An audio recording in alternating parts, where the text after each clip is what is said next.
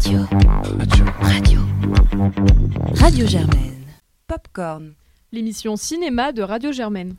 Saison 13 Bonsoir à tous, vous écoutez Popcorn et après une absence la semaine dernière dont nous vous prions sincèrement de nous excuser, nous voilà de retour pour le 12e épisode de notre 13e saison. Ce soir, je suis en compagnie de Valentine. Bonsoir. Arthur. Bonsoir. Et Juliette. Bonsoir. Un petit comité d'exception pour une sélection éclectique car ce soir au programme nous avons Les Amants sacrifiés de Kiyoshi Kurosawa, Lion d'argent cette année à Venise et West Side Story de Steven Spielberg, la version 2021 de la comédie musicale culte. Mais avant de vous livrer nos critiques éclairées, revenons rapidement sur une actualité puisque le CSL a annoncé officiellement les services de médias audiovisuels à la demande, soit les plateformes Netflix, Disney+, Amazon Prime, etc., intègrent l'économie vertueuse du financement audiovisuel et cinématographique français. Et si vous êtes un auditeur assidu de Popcorn, vous, vous nous avez sans doute déjà entendu en parler ici, mais peut-être que Arthur, tu peux nous rappeler ce dont il s'agit et quel impact l'arrivée de ces plateformes dans la boucle pourrait avoir. Oui, alors pour revenir en fait au, au début de tout ça, il faut savoir que le cinéma français se euh, fonctionne beaucoup sur des impôts et des obligations pour les différents distributeurs, producteurs de cinéma pour qu'ils puissent fonctionner et puissent se financer. Donc euh, il y a bien sûr la taxe du CNC sur les, les tickets d'entrée au cinéma. Il y a Canal Plus qui doit verser une certaine somme d'argent dans le cinéma français. Il y a France Télévisions qui doit le faire, les chaînes de télévision. Et il s'est trouvé que depuis une dizaine d'années, bah, il y avait une équation manquante, un facteur qui n'y était plus représenté, qui était les plateformes de streaming et notamment les plateformes de streaming à l'étranger parce que MyCanal, OCS, qui sont des plateformes françaises, elles avaient déjà une obligation de devoir payer, de devoir s'investir dans le cinéma français. Mais les grands groupes, les, Netflix, les Amazon Prime, les Apple TV, n'étaient pas obligés, eux, de participer. D'ailleurs, n'y participaient pas du tout à la production française. Et euh, ce qui s'est passé, c'est qu'aujourd'hui a été décidé que, enfin, du moins dans la semaine, a été décidé que ces plateformes-là devraient investir désormais 20% de leur chiffre d'affaires réalisé en France dans la production française, dans la production de contenu audiovisuel français. Alors la loi est encore assez floue, notamment il y a quelque chose que j'ai pas trop compris, c'est qu'à un moment ils disent que 20% de cette somme-là devrait être réservée à de la production cinématographique, donc est-ce que ça voudrait dire que ce serait des films qui seraient distribués dans le cinéma? On ne sait pas vraiment. Mais en tout cas, c'est plutôt une bonne nouvelle. Ça veut dire que on va remettre un certain protectionnisme économique aussi sur nos, sur nos productions à nous. Et comme on sait qu'aujourd'hui, la fréquentation des salles est en baisse en France, parce qu'on a enregistré pour l'instant 30% de baisse par rapport aux années euh, pré-pandémie, et que il semble difficile aujourd'hui d'espérer que ça puisse revenir à un niveau normal dans les situations où les salles ont à peu près réouvert normalement et que les habitudes ont à peu près repris. Il est fort probable que ce soit une situation qu'on connaisse encore de nombreuses années. Et bien face à ce problème de financement, euh, ce surplus venu de Netflix, venu d'Amazon Prime, venu d'Apple TV va faire sans doute beaucoup de bien au cinéma français, notamment aux techniciens, aux acteurs, à tout cet ensemble de la, de la production française qui est en difficulté, étant donné que beaucoup de petits distributeurs, petits euh, producteurs ont, du mal aujourd'hui à faire euh, bouillir la marmite.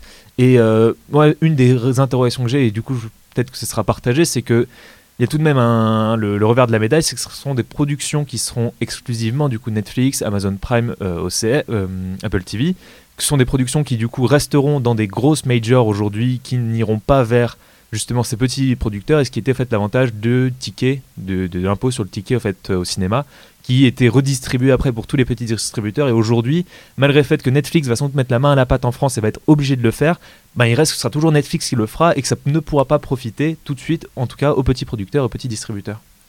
Bah, reste, euh, demeure euh, aussi euh, dans, ces interrogations l'idée que donc avec des devoirs viennent des droits et aujourd'hui typiquement les productions cinéma de Netflix ou autres ne peuvent pas être diffusées au cinéma, elles ne sont pas montrées sur grand écran en salle à part dans des situations exceptionnelles, mais typiquement à Cannes, ça avait fait l'objet d'un énorme débat.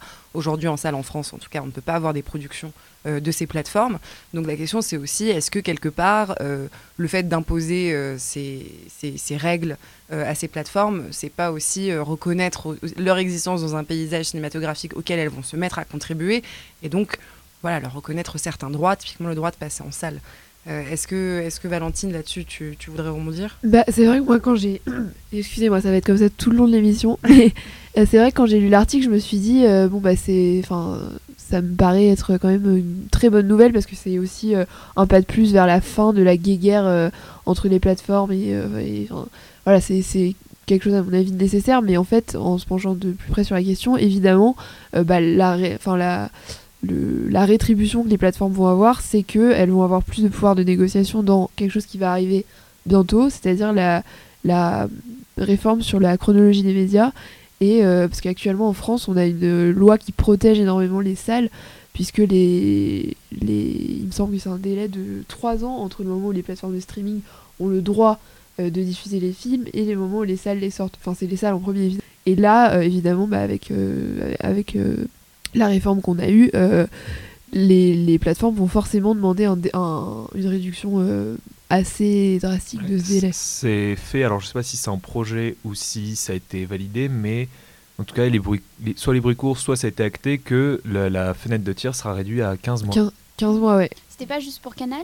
Je sais plus, il y avait un truc où euh, c'était spécifiquement pour Canal. Canal avait 8, 8 euh, mois de battement et passerait à 6 mois de battement. Mhm. Et ça, ça a été négocié pour que Canal mette les billes sur la table. Et je sais plus si ça a été acté ou pas, mais en tout cas, ça va dans le sens où les plateformes de streaming vont avoir énormément, enfin, vont avoir une fenêtre beaucoup plus courte, euh, qui serait de 15 mois environ, et euh, qui pose aussi un problème, c'est que c'était 15 euh, mois, c'est également la fenêtre que doivent respecter les chaînes de télévision, France TV, TF1, tout ça, qui vont du coup être forcément très désavantagées vu qu'elles ne bénéficieront plus d'une certaine exclusivité.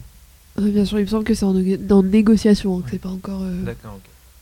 Et par ailleurs, euh, du point de vue euh, créatif, on peut aussi se poser la question. Alors, on a parlé déjà ici euh, de l'uniformisation des contenus Netflix et de certaines plateformes qu'on pourrait appeler une américanisation, mais enfin, en fait, qui, qui, même quand ce n'est pas des purs produits américains, reprennent des codes typiquement esthétiques. Moi, c'est quelque chose que je retrouve sur Netflix beaucoup, par exemple, avec les documentaires, qui sont toujours filmé de la même façon, avec les mêmes effets de mise en scène, une photographie léchée, un storytelling.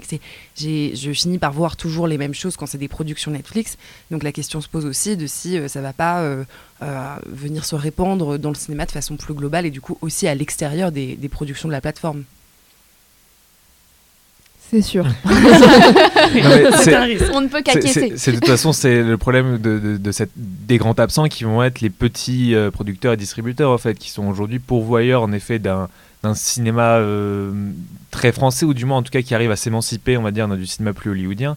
Euh, si celui-ci n'a plus de quoi se financer et cette réforme-là ne permet pas de les financer, ça risque d'être compliqué en effet et on va avoir derrière un Netflix qui va garder la même mode de production euh, pour toutes ces séries.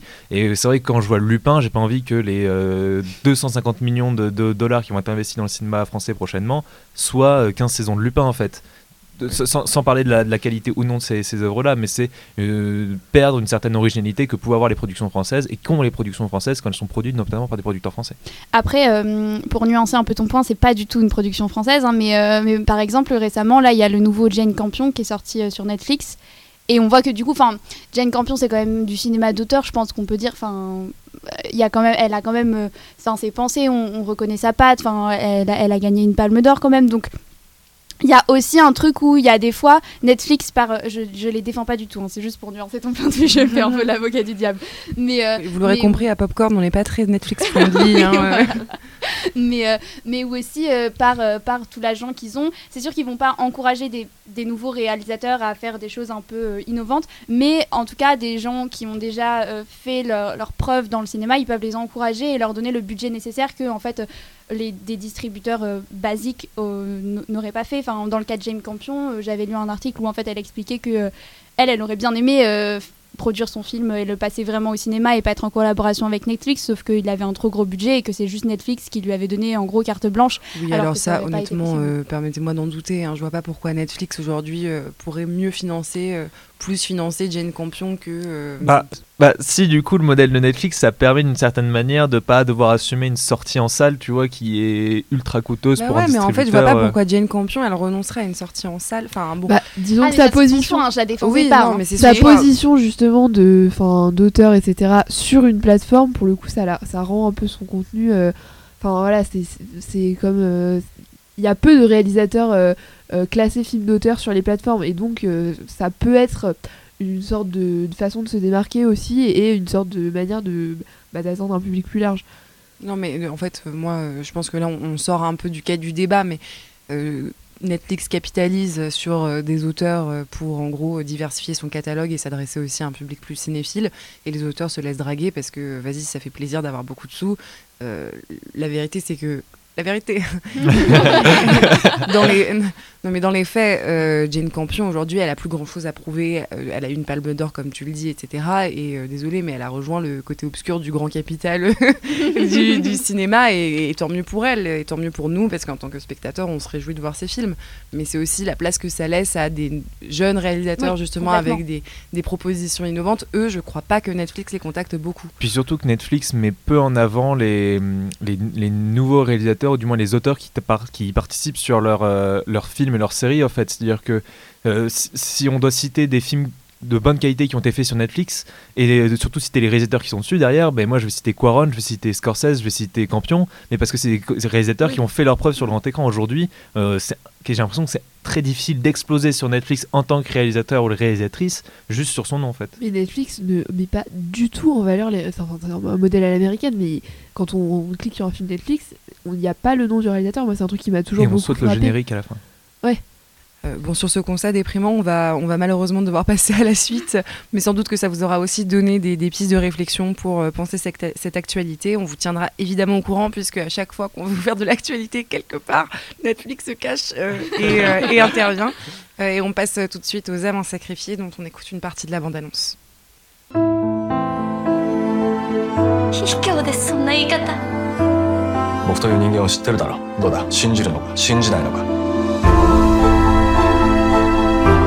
ないのかならなきゃいけない心を入れ替えお国のために励みなさい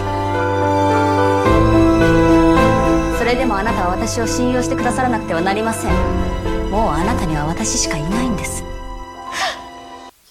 Et Valentine, c'est toi qui nous le présente.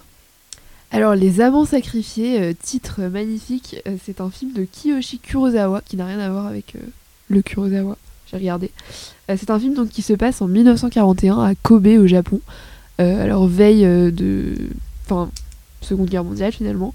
C'est l'histoire d'un couple sans histoire, d'un couple de gens aisés, voilà, qui vit plutôt heureux, jusqu'à ce que le mari fasse un voyage, en... un petit voyage en Mandchourie, dont il reviendra changé. Et on va découvrir pourquoi euh, tout au long du film, notamment au travers des yeux de sa femme, qui ne comprend pas grand-chose à ce qui lui arrive. Alors qu'est-ce que tu en as pensé, Juliette? Euh, Alors, je sors du film, du coup mon avis va être un peu, un peu flou et euh, direct, euh, direct. À chaud, là, on à adore. chaud, exactement, c'est le mot que je cherchais.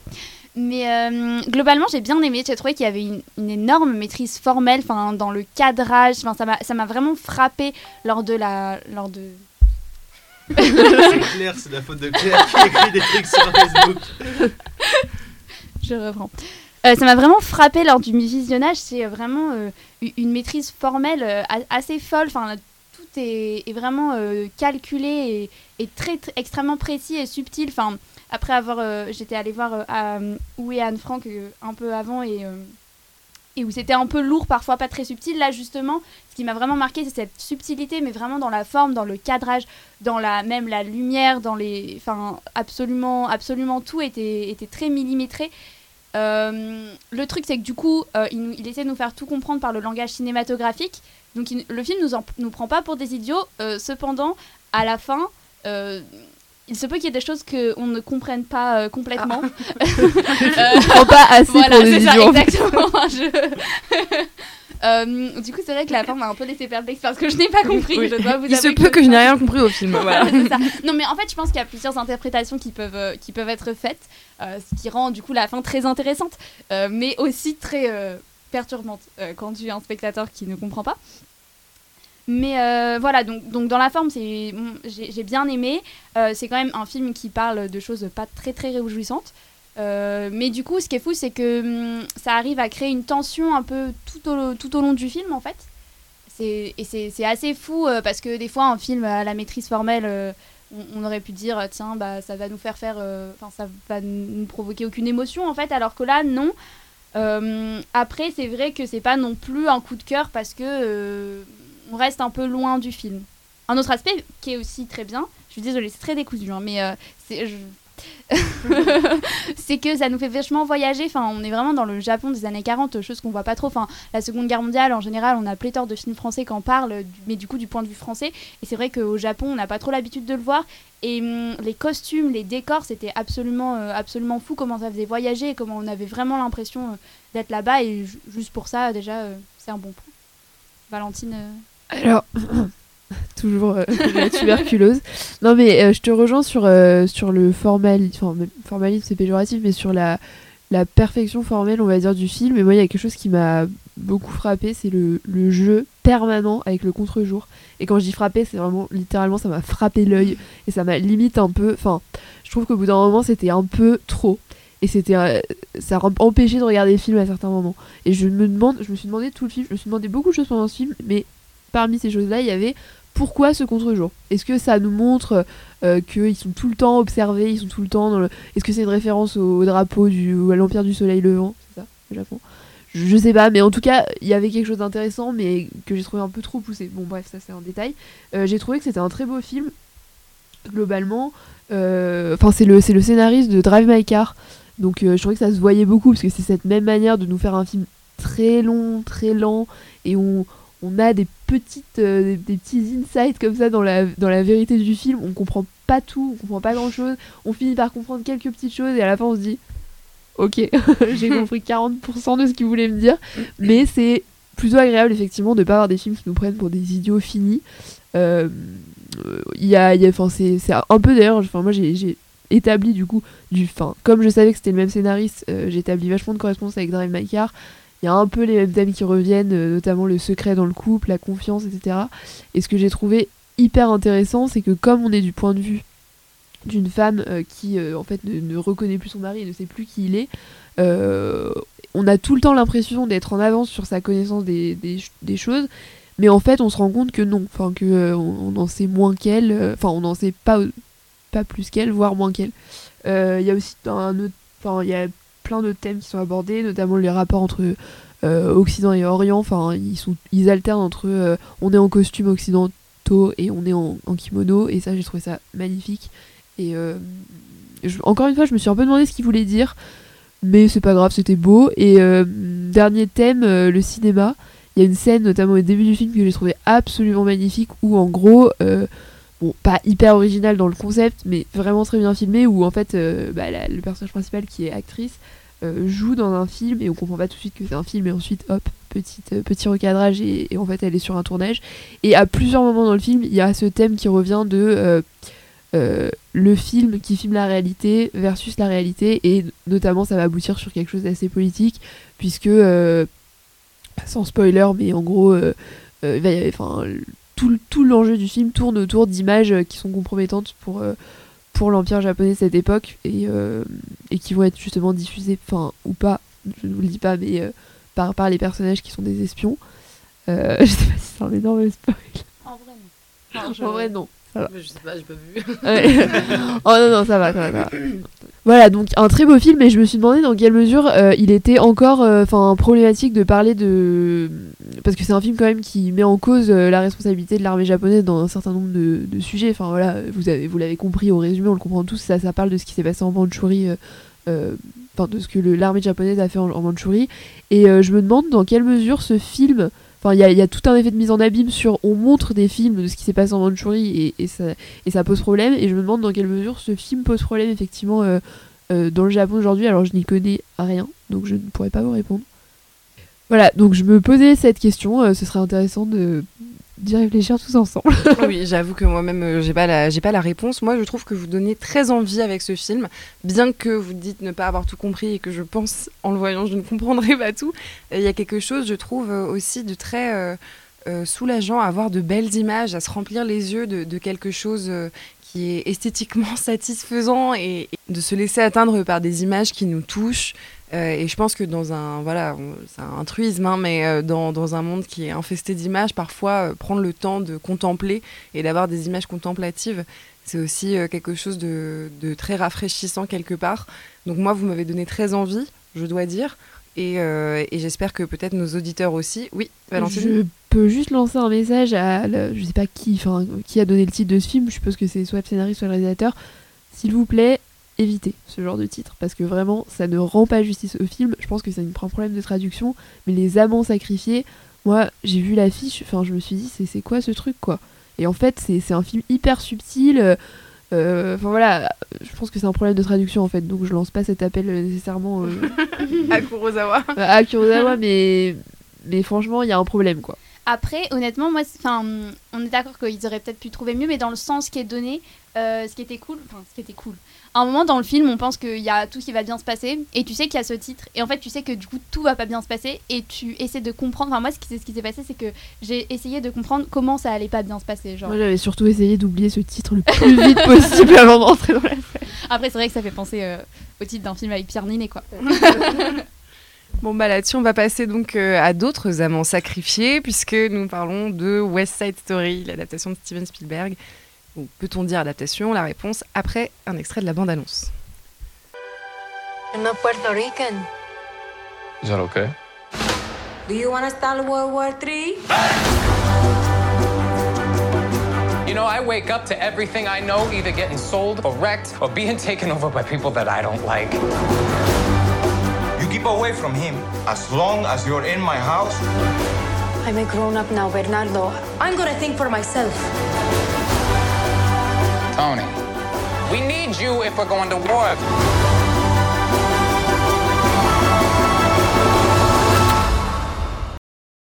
Et pour tous ceux qui n'auraient pas vu West Side Story, le film original, euh, pourtant culte adaptation du, du- de la pièce éponyme, euh, du musical éponyme à Broadway, euh, je laisse Arthur résumer euh, un peu l'intrigue. Et oui, du coup, West Side Story va suivre l'histoire à New York de deux gangs ennemis, un gang portoricain et un gang euh, d'hommes blancs, qui va du coup s'affronter pour la maîtrise d'un quartier dans le Brooklyn, un quartier qui va bientôt être démoli. Sauf que entre cette intrigue de gang va naître une histoire d'amour entre euh, Tony et Maria, deux amants qui ne peuvent pas se voir dû à leurs conditions, un Roméo et Juliette version moderne, et qui marque du coup le retour de Steven Spielberg. euh, aux manettes après être revenu il y a 4 ans avec Ready Player One. Il revient en adapteur, du coup tu l'as dit, le musical culte qui avait été aussi adapté au cinéma par Robert Wise en 1961. Et du coup je laisse euh, qui veut commencer, euh, Jeanne? Oui, bah écoutez, moi je peux commencer. À vrai dire, euh, je commencerai sans doute en disant que pour ceux qui n'ont pas vu le West Side Story original, je le recommande. Je le recommande très très chaudement. Pour ceux qui l'ont vu, euh, je vous dirais, vous pouvez le revoir sans aller voir celui de Spielberg, qui n'apporte, à mon sens, pas grand-chose. Les musiques sont sublimes. Spielberg sait utiliser une caméra et clairement, il y a des choses qui sont très belles, les plans qui sont très bien composés, des belles lumières. Il y a aussi tout un jeu de couleurs qu'il a amené qui était beaucoup moins présent dans l'original et qui rappelle beaucoup l'univers de la comédie musicale, justement, euh, parce que, en fait, euh, Spielberg assume des artifices très théâtraux, parce que c'est nécessaire quand on fait un film dans lequel des gens vont se mettre à danser au lieu de se battre. et, euh, et tout ça, c'est très réussi, mais je pense que c'était en fait pas nécessaire. Je pense que Spielberg doit beaucoup aimer ce film, qu'il s'est fait un, plaisir euh, à le refaire à sa sauce, à ajouter parfois des choses qui sont intéressantes et euh, parfois à modifier des choses sans que la modification n'ait d'intérêt.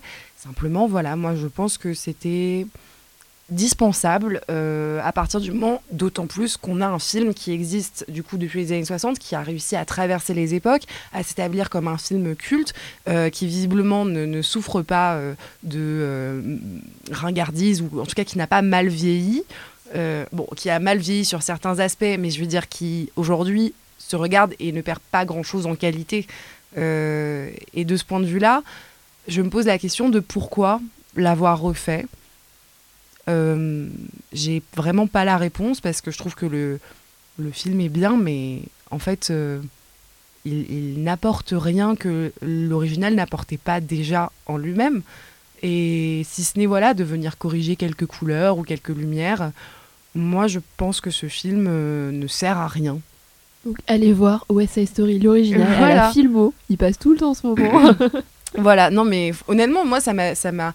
Et j'ajouterais autre chose. Quand on regarde une adaptation, on, se dit forcément que ce soit un livre ou, ou, un remake d'un film, on se pose aussi la question euh, est-ce que ça peut être une porte d'entrée vers l'original pour le sublimer pour un public qui justement n'en a pas forcément connaissance?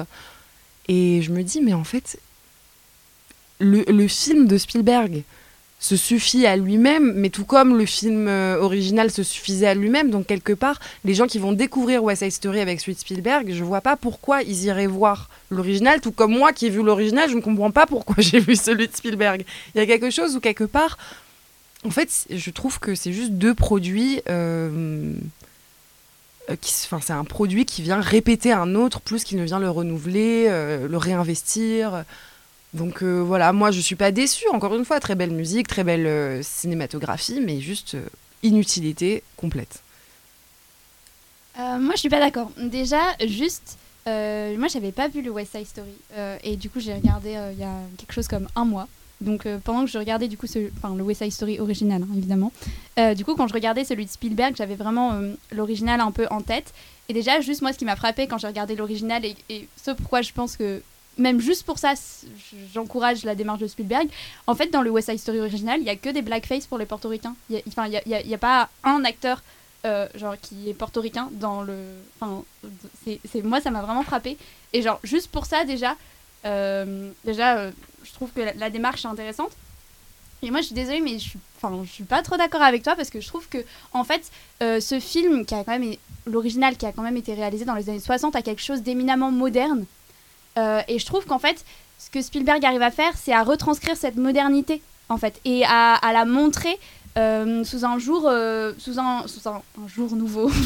Qui suis-je mais mais mais je trouve qu'il ré- il réactualise les enjeux tout le film se passe toujours dans les années 60 mais hum, on arrive à, à apercevoir toute la modernité et en fait il n'a pas eu à changer ce que dit le film parce qu'en fait le film à la base est tellement moderne que c'est enfin les enjeux sont toujours présents les enjeux euh, dont, dont parle le film original euh, et du coup euh, le, le- le- la comédie musicale de Broadway parce que c'est issu de ça en fait c'est rien n'a changé enfin rien n'a changé en tout cas ces enjeux là n'ont pas changé euh, les enjeux Mais la chance qu'on a, c'est que, euh, enfin, je veux dire, West Side Story, on peut le voir oui, et on mais- peut l'interpréter à l'aune d'aujourd'hui sans qu'il soit refait. Et je te laisse poursuivre parce que personne ne m'a interrompu. mais, euh, mais simplement, Rita Moreno, qui joue Anita dans l'original, Ouais. est portoricaine. Euh, donc, ce que tu elle as joue dit- elle, elle joue Valentina là Là, oui, elle joue Valentina, effectivement. mais donc, tous les acteurs qui jouent des portoricains ne sont pas non des blackface. Même si c'est un, un élément qui est présent et qu'il faut contester, qu'il faut critiquer, évidemment. Et euh, voilà, enfin, c'est juste une rectification parce que pour le coup, Rita Moreno est une actrice qui est extraordinaire. Spielberg l'a réinvestie euh, pour le coup euh, euh, en la mobilisant dans, son adaptation et c'est peut-être la seule chose qui m'a vraiment comblée, c'était de pouvoir la voir euh, chanter euh, West Side Story de nouveau et avoir un rôle de nouveau dans ce film. Mais, euh, mais je te laisse poursuivre, pardon. Et, en fait, moi, je trouve que quand j'ai regardé le film, du coup, il y a, pas longtemps, le, West Side Story original, j'avais trouvé qu'il y avait une belle maîtrise formelle. Le, le- premier plan m'avait beaucoup plu, et d'ailleurs, je, suis très déçue que Spielberg, dans son plan d'ouverture, reprend ce- cette vue en plongée de la ville, mais il reprend pas euh, les quartiers de New York parce que c'est ce que faisait le West Side Story original. Et moi, euh, juste voir ce plan euh, en, plan d'ouverture, ça m'avait estomaqué. Mais, mais par contre, en fait, le film, j'avais trouvé. Enfin, j'y ai devant, devant l'original, j'ai éprouvé moins d'émotions que dans celui de Spielberg, par exemple. Même s'il y avait plus de poésie que je trouve que... Parce que le film a des défauts. hein. et je trouve que, par exemple, le film de Spielberg a envie de rendre plus crédibles des choses. Et notamment, du coup, ça enlève un peu de poésie qu'il y avait dans l'original. Notamment pour la scène du, de danse du bal, où euh, dans l'original, euh, il y a comme un effet où les autres euh, juste partent et sont flous. Et ça fait vraiment comme une bulle. Et c'est très, très poétique. Alors que là, ils sont derrière des gradins. Enfin, franchement, j'avoue- que ça, j'ai été vraiment déçue. Euh, mais par contre... hum, il y a quelque chose qui fait que ce film est beaucoup plus mouvant en fait dans celui de Spielberg beaucoup plus tu rentres beaucoup mieux euh, dedans je trouve et du coup tu arrives beaucoup plus à éprouver des émotions et à, à sentir tout ça et en plus je crois que Spielberg il a enfin de ce que j'ai entendu à la base en fait euh, il était fan de, du, du musical du coup de, de, West Side Story parce qu'à la base c'est un musical euh, à Broadway. Et du coup en fait lui il avait le, le vinyle chez lui et il l'écoutait en boucle. Et du coup il s'est vraiment basé sur les chansons. Et c'est ce que tu vois dans le film c'est que vraiment c'est basé selon les enfin les musiques ont vraiment une énorme importance. Et je trouve que le film nous fait vraiment aller à l'intérieur. Quand le West Side Story original même dans les scènes de danse par exemple restait beaucoup extérieur là on rentre vraiment dans la chose et du coup ça nous fait éprouver des émotions encore plus fortes voilà je sais pas si Arthur tu as quelque chose à rajouter Ah bah moi je vais, je vais abonder dans ton, dans ton sens. Euh, ce film est un chef-d'œuvre. non mais c'est, c'est, c'est un peu bête de dire ça, mais euh, c'est, je, je trouve que au contraire de ce que tu as pu dire, c'est absolument pertinent en fait pour Spielberg d'avoir fait ce film là maintenant, que ce soit dans le contexte dans lequel nous vivons aujourd'hui. Comme tu l'as dit, c'est un film qui, est toujours d'actualité en fait parce que c'est on est dans une Amérique aujourd'hui qui est pro-Trump et dont on voit qu'elle n'arrive toujours pas à faire société et que les clivages qui sont dans cette Amérique là sont les mêmes qui étaient dans cette Amérique des années 60 mais c'est encore plus fou pour Spielberg qui est un réalisateur qui euh, comme tu l'as dit donc il s'est il s'est il était éminemment fan du Broadway original. Il a vu le Robert Wise. Il a été fan également. Il a été même euh, un élève en fait de Robert Wise. Et venir se confronter comme ça à un monument qu'il a lui vu quand il était enfant, je trouvais que c'était quelque chose de très touchant en fait, parce qu'on c'est un réalisateur qui a mis 40 ans, 50 ans en fait, à construire, construire, construire aujourd'hui une, une cinématographie qui, enfin, est peut-être la plus riche. C'est peut-être le réalisateur qui a fait le plus de grands films récents euh, de ces 40 dernières années en fait, ou du moins de films cultes qui ont, qui ont bercé la génération, qui ont créé des vocations, qui ont un impact immense sur l'ensemble de tout Hollywood. Et je trouve ça incroyable le fait que ce réalisateur-là décide de se dire au bout de 45 ans, ok, j'ai peut-être atteint un niveau où aujourd'hui je peux mesurer aux films qui m'ont mis le pied à l'étrier. Et du coup, j'adore cette démarche-là en fait, d'un Spielberg qui, à 74 ans, revient sur ce qui l'a fait aimer le cinéma et ce qui l'a fait enclencher la machine qu'on a connue aujourd'hui. Et du coup, je trouve que la réactualisation est encore d'autant plus forte en fait. C'est-à-dire que Spielberg, euh, comme tu l'as dit, reprend en fait davantage plus le Broadway que le film original en fait que le film de 1961. Euh, déjà, comme tu as dit, il y a une caméra qui est beaucoup plus intrusive en fait, dans les scènes, c'est-à-dire que le, Broad- le, le film de Robert Wise, dû aux problèmes techniques, mais aussi dû au fait que ce soit une adaptation de Broadway, avait une mise en scène qui était extrêmement scénique, c'est-à-dire que la caméra restait assez loin, on était plutôt sur du plan fixe. Enfin, je veux dire, on compare la scène, euh, la chanson America de, de, du Robert Wise avec la chanson America de, de, celui de, la mouture 2021, il y a une, énergie, une vitalité, une virtuosité qu'on retrouve dans le second qui n'était pas dans le premier pour des raisons techniques, etc. Mais je, trouve encore plus fort en fait ce côté d'aller reprendre les mêmes émotions qu'on pouvait ressentir peut-être dans le premier et de, les exprimer différemment en fait. Et j'ai eu énormément de mal à poser des mots sur pourquoi j'aimais encore plus le film de 2021 et moins celui de 1961, mais parce que il amène quelque chose de neuf et je ne trouve pas que ce soit absolument pas du tout une copie conforme. Il retourne l'histoire parce que l'histoire n'est pas la même. Il y a des différences, il y a des scènes qui bougent et je suis Ouais, dans l'ordre des scènes, c'est vrai que ça, fait. et l'ordre des scènes ont un impact. Je veux dire, il y a, hum, c'est peut-être un spoil, mais je, je pense que c'est intéressant. La scène justement Amérique, euh, I'm, I'm So Pretty, donc qui est une des musiques oui. qui débarque beaucoup plus tard dans le film, la mettre à cet endroit-là dans le film, mais une violence incroyable en fait dans le, dénouement que va avoir derrière le long métrage. Euh, je parle également des couleurs. Les couleurs, c'est hum, il, ose parfois défraîchir en fait vachement l'image, ce qui est quand même assez dingue en fait dans un film qui euh, le, premier West Side Story, la première chose que vous voyez, c'est des images ultra pétantes. Il en utilise beaucoup aussi, mais il ose également défraîchir cette image, reprendre l'esthétique que nous aujourd'hui nous connaissons pour l'amener dans un cinéma qui sort d'antan en fait. Et aussi fou que ça puisse paraître, Spielberg fait une synthèse, j'ai l'impression, d'à la fois toutes les techniques qu'il a su déployer depuis des années, tout ce qui a, tout ce- le, matériel sur lequel il s'est inspiré quand il a commencé le cinéma, et il fait quelque chose de neuf. C'est-à-dire que j'ai eu cette impression assez dingue, peut-être une des premières fois dans ma vie, de voir un, un film classique s'inscrire directement sur ma rétine. Je voyais des choses que j'avais l'impression de ne jamais vues, des plans d'une virtuosité que je pensais jamais avoir ressenti en fait.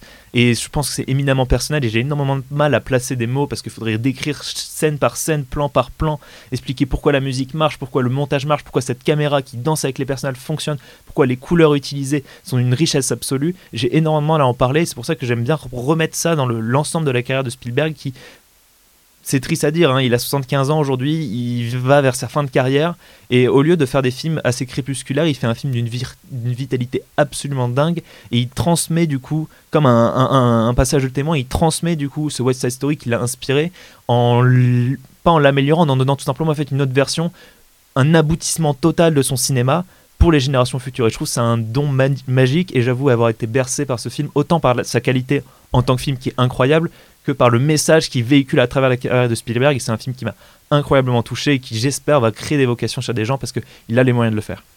Bon, alors je suis impressionnée par euh, vos, vos tirades de compliments, euh, donc je vais être plus méchante que je ne l'ai été, parce que si le film était inutile, euh, ça serait euh, moins grave que ce que j'entends euh, dans votre bouche. Euh, en fait, je veux dire, on est face à un film de Disney. Et vous dites que les émotions, c'est tout est édulcoré dans ce film à un Non, point extraordinaire. non, c'est pas plus édulcoré. violent. Il, Il est est beaucoup, plus il est violent. beaucoup plus violent que l'original. Je suis désolée. Je suis il est beaucoup désolée, plus il violent n'est pas plus violent parce qu'on voit plus de sang et le fait d'avoir en gros euh, des, des, des gamins qui ont 12 ans qui jouent ces histoires de gang, vraiment ça me faisait penser à des enfants qui jouaient à la poupée. Mais c'est le but. Et je Bah, Ils les voient comme des enfants but. parce que c'est resté des enfants, parce qu'ils sont considérés comme des enfants. C'est des gens qui ne peuvent pas grandir, qui sont bloqués dans leur quartier. Ah non, mais on va le défendre. Ah pas. non, mais défendez-le, défendez-le. Il est, Mais- il, est, il est défendable parce que, alors, pour le coup, moi, il y a une chose euh, qui, effectivement, où j'ai été très émue, euh, c'est les, il y a, il y a un motif de plan qui revient où euh, le, le cadre se resserre sur les visages des deux protagonistes et il y a vraiment quelque chose qui vient euh, toucher euh, visuellement euh, l'idée de l'amour euh, que j'ai trouvé euh, avec une sorte de flou un peu. Enfin, c'est un- presque brumeux. Il y a quelque chose de très très touchant là-dedans et je suis prête à reconnaître que ce film a des qualités, mais je pense sincèrement que en fait on vous a offert un, un West Side Story Disneyland et vous êtes super content de l'expérience. Voilà. Et c'est quoi pour toi un West Side Story de Disneyland Bah, c'est typiquement ça. C'est euh, oh, c'est une expérience immersive euh, où on voit sous la jupe des filles quoi. Je mais Ah, c'est pas ça pour moi en c'est fait. absolument pas ça, mais il, ré- il ré- enfin, je veux dire, rien que le premier plan, le premier plan séquence est d'une virtuosité, Mais on dirait on dirait un On- jeu vidéo. Mais on dirait Enfin, pas absolument pas un jeu vidéo. y La, a cré- rien la- de- la création, savoir passer d'un plan à l'autre, les transitions qui sont un travail, le, le- le jet du caillou qui re- retombe sur avec le, le pot de peinture, derrière savoir faire un, un plan d'une- d'une si grande longueur qui, qui arrive à Enfin, c'est du storytelling pur, c'est du show dans le tête. C'est-à-dire Oui, que la première oui. partie, c'est on va vous montrer qu'il y a un quartier qui est en train d'être détruit, qu'il y a des jeunes qui se font la guerre, qu'il y a des jeunes qui ne s'intègrent pas dans le système, et on va quasiment pas parler jusqu'à ce qu'il y ait la première scène, on va rencontrer, qui est la scène sur le terrain de basket, si vous n'avez vu que l'original, on va rencontrer, et là on va peut-être expliquer euh, davantage le scénario, mais il y a une- un pouvoir du show dans le tel qui est Mais assez après la première scène muette, elle est aussi dans l'original.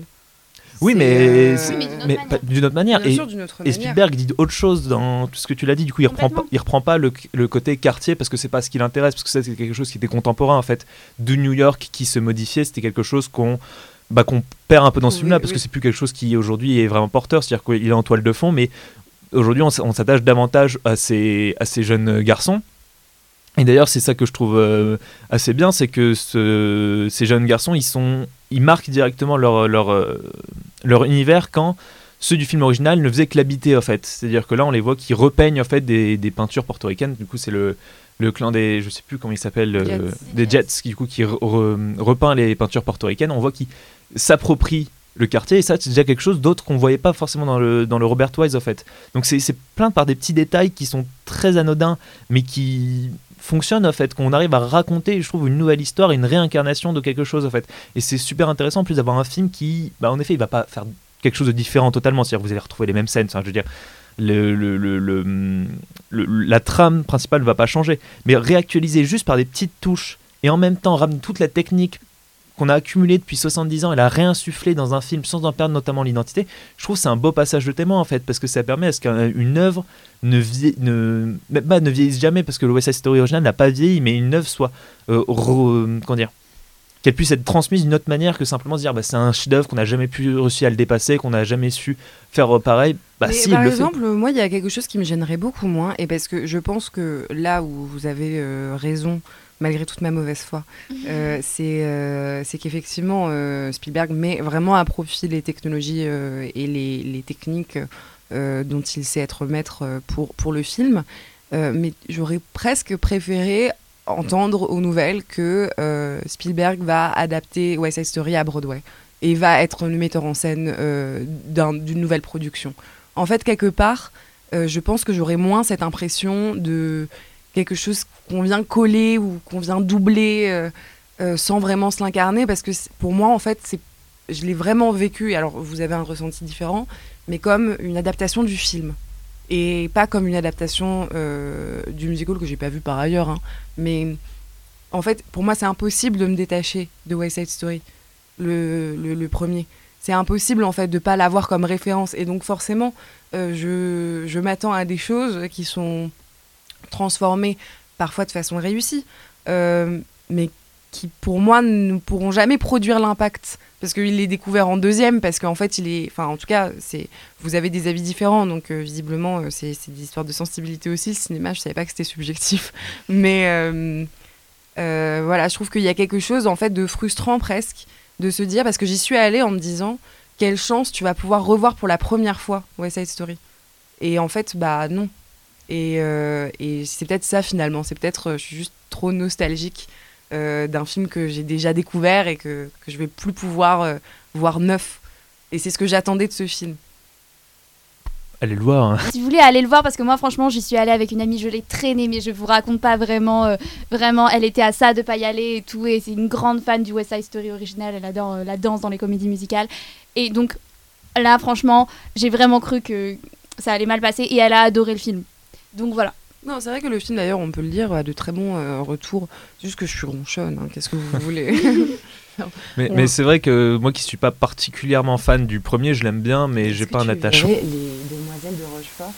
Mais maintenant, je veux voir ça. Mais, Ah, mais on vous a pas dit, c'est prévu par euh. Ozon. Non. c'est le truc horrible. Genre, elle meurt tout à la fin. Tu vois, elle, chope la tuberculose à la moitié, tu vois. Dommage que ce soit une de, de radio parce que vraiment la tête de Jeanne était mémorable quand Ah j'ai dit non. ça.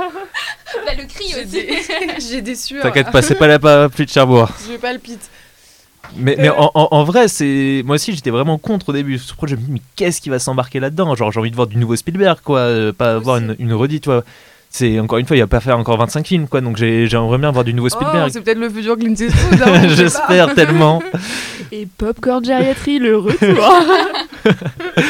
Mais euh, en tout cas, oui, en fait, moi, ça a donné un sens en fait à faire des remakes. En fait, c'est-à-dire que il, a réussi à trouver ce pile milieu entre l'hommage, parce qu'il va pas non plus cracher sur le film, en fait. Il va pas dire Ah, ça c'est nul, je le refais, je le refais mieux, en fait.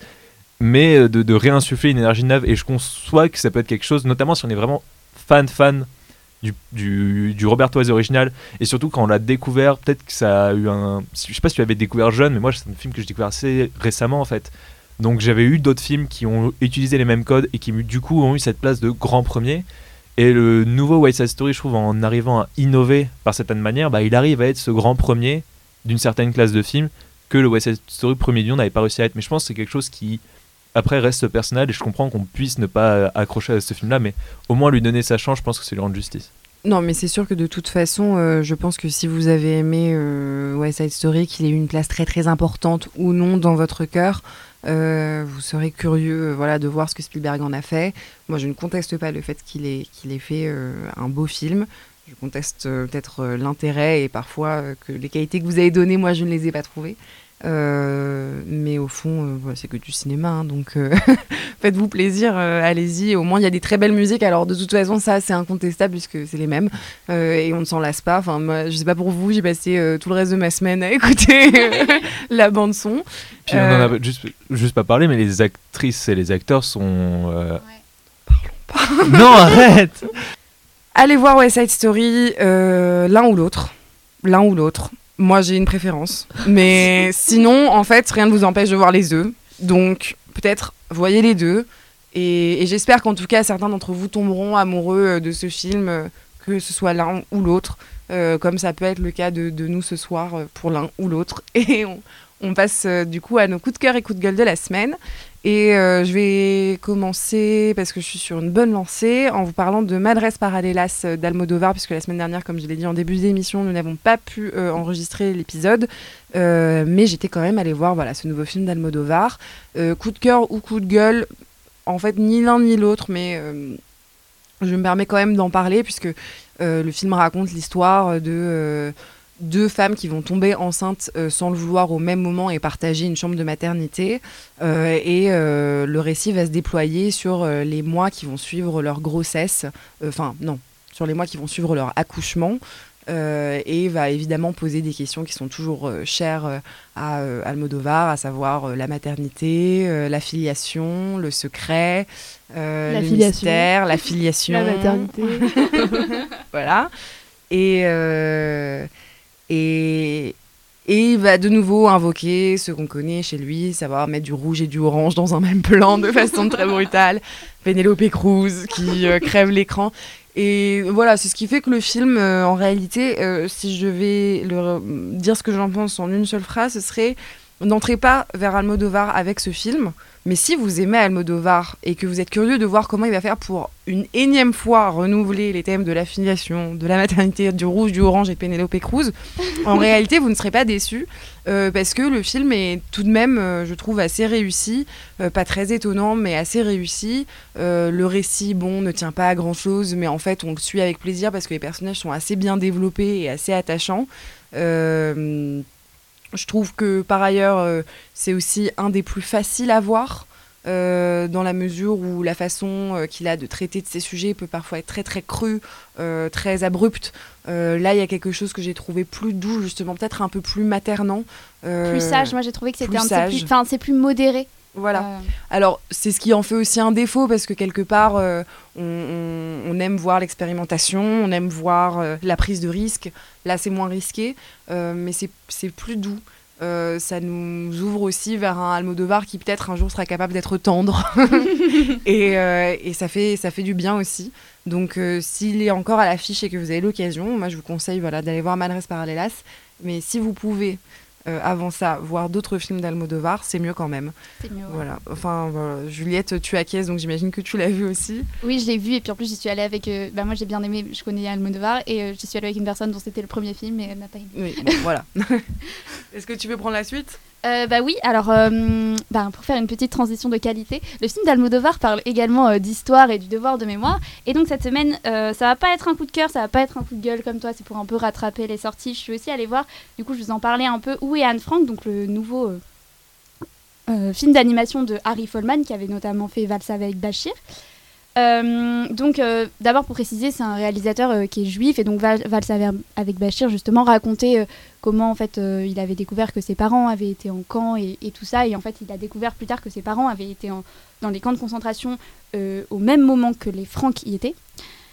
Donc globalement j'ai plutôt aimé, il y a des moments qui sont très poétiques, enfin des, scènes notamment dans l'animation où ça mêle animation et on a l'impression que c'est fait en photo, je sais pas, je me suis pas renseignée pour savoir si c'était vrai ou pas mais j'ai trouvé ça bien. Et hum, la tentative de ce film en fait c'est essayer de comme comme le West Side Story mais différemment réactualiser en fait euh, les enjeux d'Anne Frank dans notre période actuelle. Donc on a à la fois une partie qui re-raconte le récit d'Anne Frank euh, et à la fois une partie qui dit bah en fait euh, Anne Frank c'est elle est où maintenant euh, à quoi ça correspond? Et donc là il a établi un lien avec comment on traite les migrants. Alors là je trouve que c'est quand même fait du- d'une façon avec des très très gros sabots quand même globalement même, même si l'intention est bonne pour le coup il nous prend vraiment un peu pour des idiots et même dans un film pour enfants on aurait pu faire ça différemment. Mais Est-ce que c'est un film pour enfants? Parce Voilà. que Valsa avec Bachir n'était pas un non, film pour euh, enfants. c'est hein, plus un film pour enfants que, que, que Vals avec Bachir, parce qu'en plus, euh, du coup, on suit des enfants, parce que les personnages principaux, c'est Anne Frank, du coup, mais surtout, en fait, euh, Kitty, donc le personnage à qui elle écrit dans son journal intime, qui est personnalisé une personne, enfin, elle est rendue Mm. petite fille des, an- des, années, des années 40, du coup. Et euh, donc, c'est un peu plus un film pour les enfants, mais pareil, pas, des petits enfants, parce que ça raconte quand même des choses qui sont euh, vraiment bah, hyper dures, en fait. Euh, toujours avec poésie et des choses comme ça, mais bon, voilà. Donc, c'est pas un coup de gueule, pas un coup de cœur, pardon, pas un coup de gueule. Euh, mais, euh, mais voilà, si jamais ça vous intéresse, de toute façon, c'est toujours intéressant, même si les enfants connaissent pas l'histoire d'Anne Frank, ça peut être, euh, je pense, un bon moyen de, de commencer par là. Mais ensuite, je vous avais également préparé des, des petits coups de cœur. Alors pareil, c'est pas des coups de cœur, c'est juste qu'on est en décembre, c'est les partiels, il fait gris, donc on a besoin de films pour se remonter le moral. Enfin, je sais pas vous, mais moi, oui. Alors du coup, je vais vous donner des films, si jamais ça vous tente. C'est pas des chefs-d'œuvre cinématographiques, mais ça fait plaisir au moral.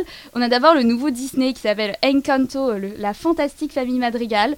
Euh, on parlait de Disney tout à l'heure. Écoutez, moi j'ai bien aimé. Euh, c'est euh, coloré, c'est euh, chantant, un peu trop. On est d'accord, mais c'est hyper imaginatif, je trouve, pour un Disney. Enfin, vraiment, euh, moi, ça m'a, ça, emporté. Enfin, il y a de la petite maison magique et tout, voilà. Enfin, vraiment, vraiment, c'est pour se remonter le moral. hein. On, part sur ce principe, mais ça crée en fait une petite ville, une petite bulle de réconfort, un peu toute colorée, qui fait voyager euh, en Colombie. Écoutez, moi, moi, ça m'a emporté. Et ensuite, si on peut rester sur le thème un peu de Noël, il y a une série de Noël. Donc là, vous vous dites, oh mon dieu, oh mon dieu, oh mon dieu, c'est cucu au possible. Alors oui, c'est cucu parce que ça reste une série de Noël, mais pas tellement. C'est une série de Noël allemande qui s'appelle Le Noël de trop, ou en allemand Über Weihnachten. Euh, donc que vous pouvez trouver sur Netflix, qui a été réalisée par Toby Bauman. Et donc, euh, déjà, je trouve qu'il y a quand même des belles idées techniques. Euh, encore une fois, c'est pas un chef-d'œuvre, mais il y a quand même des moments où, par exemple, on, euh, on va être dans la tête du personnage et quand il imagine quelque chose, eh ben, on va le suivre et il peut avoir des pensées un peu violentes parce que euh, c'est un musicien euh, qui, qui a un peu raté sa vie et du coup, beaucoup de choses l'énervent. Mais du coup, c'est assez drôle. En plus, c'est court. C'est assez mimi. On entend les gens parler allemand. Moi, j'aime bien les entendre les gens parler allemand. Voilà. Et c'est réconfortant. Ça dure pas longtemps. Voilà. C'était ma petite sélection de films Bah, réconfortants. Merci beaucoup. C'est c'est vrai qu'on a tous besoin de réconfort. Est-ce que tu nous en amènes, Valentine? Pas du tout. D'accord. pas du tout. Alors moi, je vais vous parler d'une série pas du tout réconfortante, d'une série grinçante, euh, d'une série. euh, Bon voilà, je, vous, je vais vous dire de quoi il s'agit. Pas plus d'effet d'attente. C'est la série de Blanche Gardin euh, qui est sortie sur Canal+. Alors je sais pas si, je, je crois que ici les gens détestent Blanche Gardin dans mes souvenirs. Donc euh, Moi, ça va. ah, j'ai hâte Mais euh, par contre, j'ai. Bon, vas-y. Donc cette série de, Moi, ça allait. Non. Donc euh, je vais vous parler de la série de Blanche Gardin qui vient de sortir sur Canal+. Donc vous voyez les, les merveilleuses affiches un peu partout en ce moment, euh, à savoir Blanche Gardin en train de se regarder euh, tel Narcisse dans, le, dans le reflet d'un lac. Moi déjà, ça- rien que ça, connaissant le personnage, ça me fait rire. Donc cette série, en fait moi je la trouve très réussie parce que c'est, disons, une traduction vraiment cinématographique de l'humour euh, gardinesque. Je m'explique.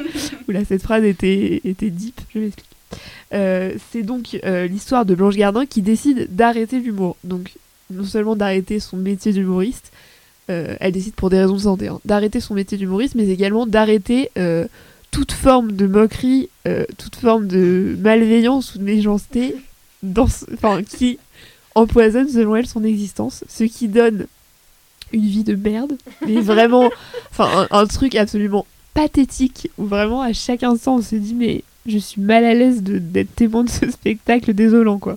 Et donc tout ça filmé caméra à l'épaule, donc en fait une sorte de d'hyper narcissisme mais qui paradoxalement se transforme en un en anti-narcissisme parce qu'elle nous montre vraiment à quel point sa vie est nulle et à quel point euh, bah, à quel point on est mal à l'aise de regarder sa vie comme ça euh, filmé caméra à l'épaule euh, de manière extrêmement euh, naturaliste quoi. Et, et en fait bah du coup le message c'est euh, regarder comme la vie serait nulle sans l'humour. Et je trouve que en cela c'est vraiment euh, bah, ça représente après si vous je sais pas si vous avez vu beaucoup de spectacles de Blanche Gardin moi tous parce que bah, je suis fan de Blanche Gardin.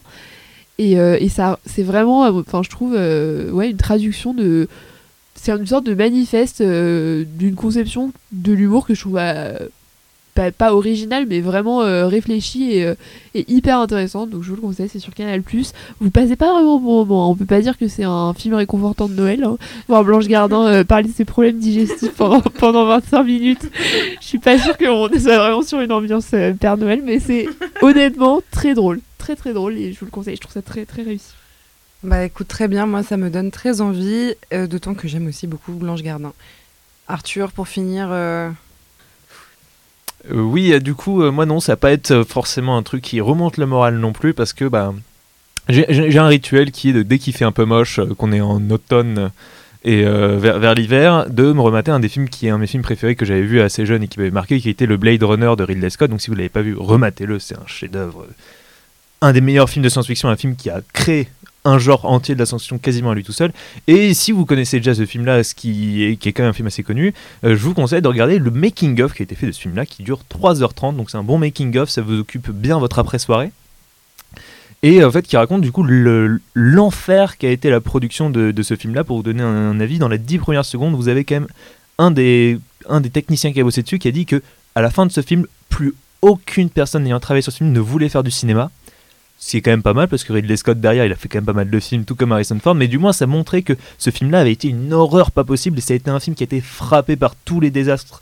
Euh, pareil, troisième minute du film, vous, avez, vous apprenez que fait, Ridley Scott fait ce film-là parce qu'il est déprimé à cette époque-là, parce qu'il vient de perdre son frère qui s'est suicidé et qu'il est en totale dépression et qui du coup fait un film, mais qui est un film de dépression. Enfin, je veux dire, euh, Blade Runner, vous regardez ça, mais c'est horrible. En fait, vous êtes triste tout le temps. Et du coup, c'est quelque chose qui transparaît énormément. C'est ça que j'adore dans ce film-là, c'est que Blade Runner, c'est un, un film qui justement transpire ce spleen, transpire cette, cette détestation en fait du, presque du, monde actuel et en même temps la beauté qu'il peut donner. Et c'est comme ce film en fait qui a été un enfer pas possible à être réalisé, mais qui est aujourd'hui un des films préférés, je pense même de Ridley Scott, vu qu'il est revenu 25 fois pour essayer de le fignoler à chaque fois, les unes après les autres. Et ce making-of là est du coup un super document parce que déjà ça vous montre comment on fait un film et sur 3h30 ça permet de passer de la pré-pré-pré-production qui a démarré très longtemps avant le film jusqu'à plus tard après sa sortie vu que c'est un film qui a été remonté une quinzaine de fois, euh, 7 fois au total en tout cas. Et du coup, bah, c'est un document magique. Et du coup, je vous encourage bah, du coup, à acheter le DVD sur lequel il est, qui est le, DVD de la Final Cut Euh, du coup, si vous savez pas, Blade Runner a été remonté au total cette fois, puisque le- les premiers montages ne plaisaient absolument pas à Ridley Scott et que c'était des montages qui avaient été faits par les producteurs, qui étaient des montages en effet dégueulasses, parce que quand vous le voyez aujourd'hui, bah, la fin qu'on a actuellement est pas du tout la même qui était projetée en 82, et la fin qui est projetée en 1982 est à peu près une honte. Donc je vous encourage déjà, si vous avez vu Blade Runner quand vous étiez enfant, bah, à le revoir aujourd'hui parce que vous avez sans doute pas vu la bonne version. Et ensuite, bah, vous vous appropriez l'œuvre si vous l'aimez vraiment euh, pour en savoir plus parce que c'est toujours des documents super intéressants, les making-of de manière générale. Et là en plus, ça permet d'approfondir une œuvre qui, euh, de par sa création, bah, en fait, a déteint sur l'aspect direct du film. C'est un peu involontaire, mais je trouve que ça se ressemble beaucoup et c'est un documentaire qui m'a plutôt. Plutôt ému. Bah merci beaucoup, là aussi ça me donne très envie. Donc euh, dès que j'aurai fini mes parcelles, je m'empresserai de regarder tout ce que vous m'avez conseillé et j'espère que nos auditeurs aussi. On vous souhaite bon courage euh, pour la fin d'année parce que c'est compliqué, mais de toute façon on se retrouve la semaine prochaine et d'ici là, 1, 2, 3. Au revoir.